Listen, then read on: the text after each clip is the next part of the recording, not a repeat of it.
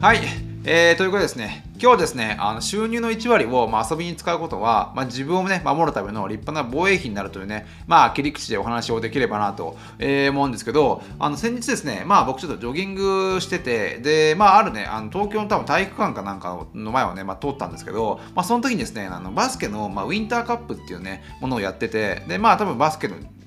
高校バスケのこう、まあ、全国大会みたいなもんなんですけど、まあ、その時にですね、まあ、ふと思って、まあ、自分もですね、なんか本当にこう、あのバスケやったんで、まあ、そういった、なんかね、こういった、なんだバスケやってるなと思って見たんですけど、まあ、よく考えてみると、その学生時代の、まあ、部活みたいな感じで、もうなんかお金ももらわずにですね、もう自分の好きなことを本当朝から晩までね、やり続けてる期間って、なんか人生の中でそんなに長くないんじゃないかなと思っていて、で自分も結構バスケに打ち込んだところがあったんで、なんかそういったところをね、このフレッシュバックして思い出してしまっているところがあったんですけど、まあ、実際ですね、こうなんでこう、あの、まあ、部活とか本当にこう、ね、今考えれば1円もね、お金ももらえないのに、なんか朝から晩までやっていて、なんでこう続けられたのかっていうのをね、こう自分なりにこう振り返ってみると、まあ、やっぱなんかそこにはね、こう、なんだろう、お金ではない、なんかこう、自分なりのこう充実感みたいなものがあって、まあ、それが、あったからこそ、まあ、続けられたんじゃないかと思うんですよね。でもちろんまあ部活やらない人もいるんで、まあ、そういった充実感を感じられなかった人は、まあ、部活をやらずにですね、まあ、バイトしたりとか、まあ、自分の、ね、好きなこうゲームに没頭したりとか、まあ、いろいろそれぞれではあるんですが、まあ、部活ってなんかそういったなんかちょっと不思議な今思えば不思議な感覚で、まあ、やっていたんじゃないかなっていうところをねあの振り返って改めて思うわけですね。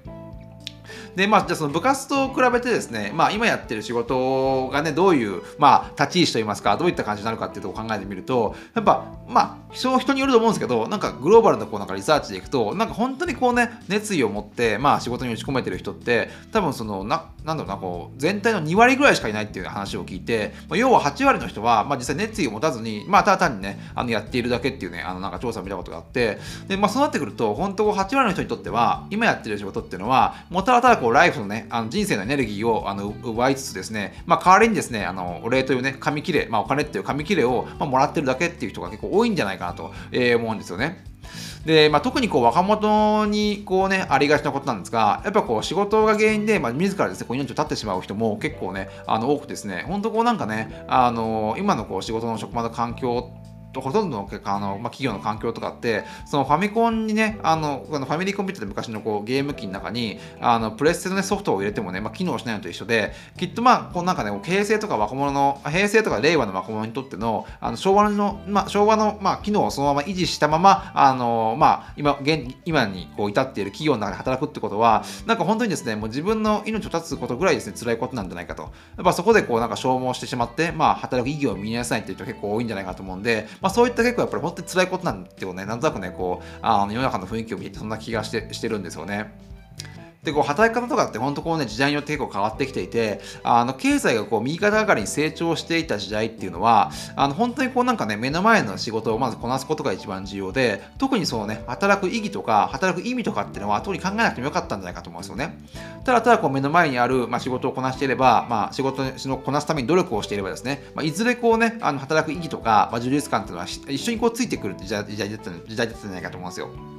なんだけども、現在のように、本当ね、あ能力、その時はもうみんなこう同じこう能力をあの標準化して、みんな同じような、あのこうなんだろうな、働けるこう人間を作るっていう、多分ね、右肩上がりの時代時代であればよかったんじゃないかと思うんですけど、今みたいな感じで、あのスキルのね、あの標準化の時代から、あのスキルのですね、こう個別化の時代に移っている時代っていうのは、まあ、結果よりもですね、まずこう、結果を出すためには、まず最初にこう充実感をね、先に満たさなければ、成功ができない時代になってきてるんじゃないかと思うんですよ。今までってのは、あの結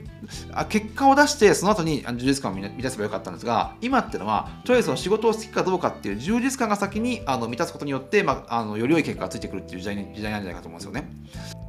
で、僕、これまあ、この前なんかね、あの本を読んでて、あの作家のね、作家でアーティストのあの、えー、ジュリア・キャメロンっていうあの方が書いた、ずっと、えー、やりたかったことをやりなさいっていうね、まあ結構有名な、もうに30年ぐらい前に書かれた本があって、まあベストセラーになって世界中で売れてるんですけど、まあその、まあ、あの本の中で、あのこのキャメロンさんがですね、あのこう充実したあの仕事の時間を取り戻すために、まあ一つのトレーニングをしなさいってことを言っていて、それがアーティストデートっていうね、ものなんですね。で、これどういうものかっていうと、もうなんかね、こう、あのただ消耗し続ける仕事に慣れてしまった人が、仕事にですね、こう充実感とか創造性を取り戻すために、あのこのリハビリみたいなもんで、あの週に1回ですね、まあ、本当1時間から2時間ほどの時間を作って、まあ、子供の頃にですね、好きだった場所、好き好きだったことが体験できる場所に行ってですね、まあ、少しずつこうアーティストとしてあの好きなことを好きなことをやるっていう意識を取り戻していくっていう、まあ、あるある意味こうリハビリ運動みたいなものなんですね。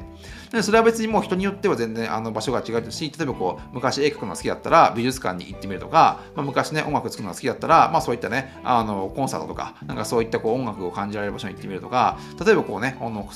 あの物を書くのが好きだったら、まあ、じっくりですねあの図書館に行ってみるとか、まあ、そういった感じで、まあ、ちょっとずつちょっとずつこうリハビリをして自分の好きな感覚を取り戻していくっていうねあのことをね、まあ、このあのキャメロンさんは進めているんですよね。でそういったことでちょっとずつやっていくことによってなんかこう本当にあのもう一回こう社会に出てしまって、まあ、あるこう会社の文化に染まってしまうと、やっぱそれなかなか治んないんですよね。あのそのままやっぱりこう、あの本当に肯定してしまって、それにこうなんかね、従うのが当たり前な環境環境になってしまうんですが、やっそれを少しずつですね、こうリハビリしていくことによって、少しずつこうなんかね、充実した仕事、もしくはそれがそれが転職につながるかもしれないし、あの自分でね、あの例えばこうウェブで発信、新しいことを発信する、なんか一つのきっかけになるかもしれないんで、まあ、そういったこうね、リハビリをやっていくことが、まあ、ちょっとずつですね、あのまあ、充実した仕事をですね、やる、一つのきっかけになるんじゃないかなと思うんですよね。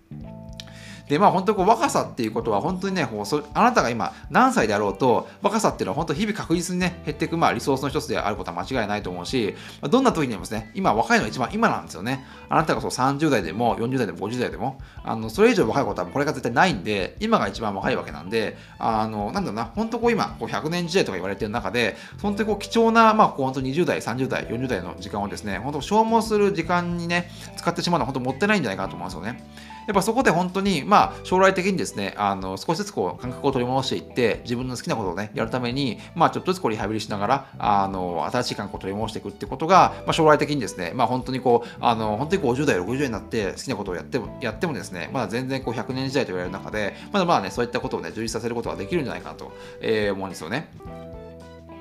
で、まあ、よくね、こう、あの会社とかでも、あの若者、よくおじさんのね、上司とかが若者に対して、あの個性を発揮してね、まあ、好きなことやりなさいってことで結構ね、まあ、あの採用文句とかも言ったりするんですけど、じゃあ本当にですね、そのそれを言ってるおじさんたちは、自分がね、好きな仕事できているかっていうと、まあ、あのそれは疑問なわけで、まあ、若者の人から言えばね、あの好きなことに仕事しな仕事しなさいって言われても、自分それやってねえじゃねえかということもね、結構多いんじゃないかと思うんで、まあ、そこをですね、やっぱおじさんたちも、まあ、ちょっとずつですね、あの若者にね、そうやってあのしっかりあの自分を発揮し自分の、ね、個性を出して、まあ、好きなことをやりなさいって言えるようにですね、まあ、自分もですねこうちょっとずつですね、まあ、そういったあの個性を出す仕事をやっていく自分の好きなことを、まあ、仕事にしていくってことをあの逆に言わないと多分若者はついてこないと思うんですよね。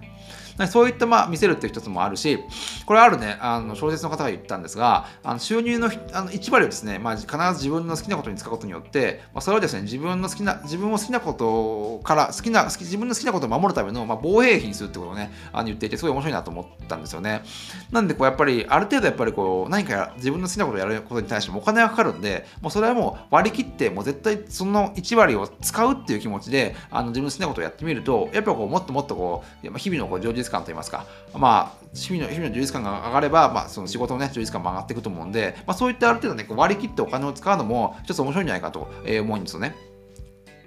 でやっぱこう自分やっぱこう人のねこうなんか夢とかをこう批判する人ってやっぱ自分の自分のこう夢も信じられない人なんじゃ人なんじゃないかと思うんでやっぱこう自分の好きなことが分かって初めてですね、まあ、他人の好きなことをまあ尊重できるようになるんじゃないかと思うので、まあ、そうなってくるとあの本当自分の好きなことが分かってくると、まあ、そういった本当の意味でですね、まあ、お金のねあの大切な使い方とかあのなんかそういったものもね分かってくるんじゃないかと思うんでまずですねこう自分をまあ大切にして、まあ、そのそうするとまあ他人もね大事にできるっていうね、まあ、一つのねあプロセスなんじゃないかなと思いますね。